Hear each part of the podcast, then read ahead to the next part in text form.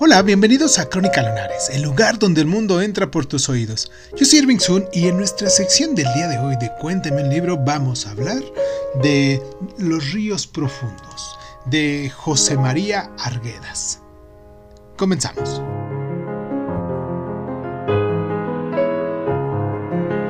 Con los ríos profundos, Arguedas se sumerge en las aguas nutricias del ser peruano a través de la experiencia de un protagonista, en este caso Ernesto, de traza autobiográfica.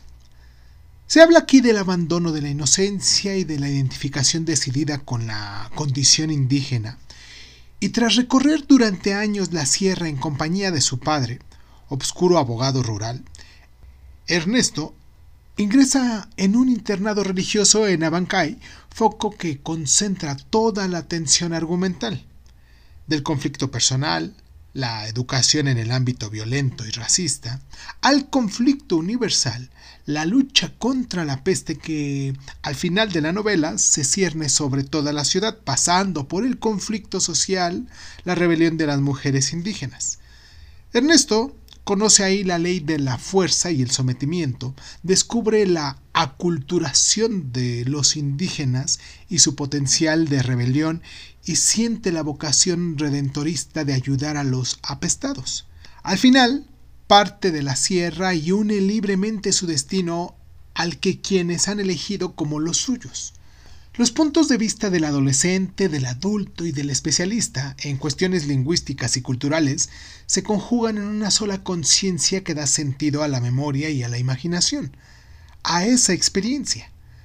Con atención especial a la naturaleza, al canto quechua, al papel de lo mágico y lo ritual, y manejando algunos símbolos muy connotados, Arguedas consigue un alegato a favor del Perú indígena de elevada calidad artística, que queda como su mejor texto y es una de las mejores novelas de la corriente indigenista. Seguramente muchas de las personas que nos escuchan allá en Perú ya lo leyeron porque es un título de cabecera, por decirlo de algún modo.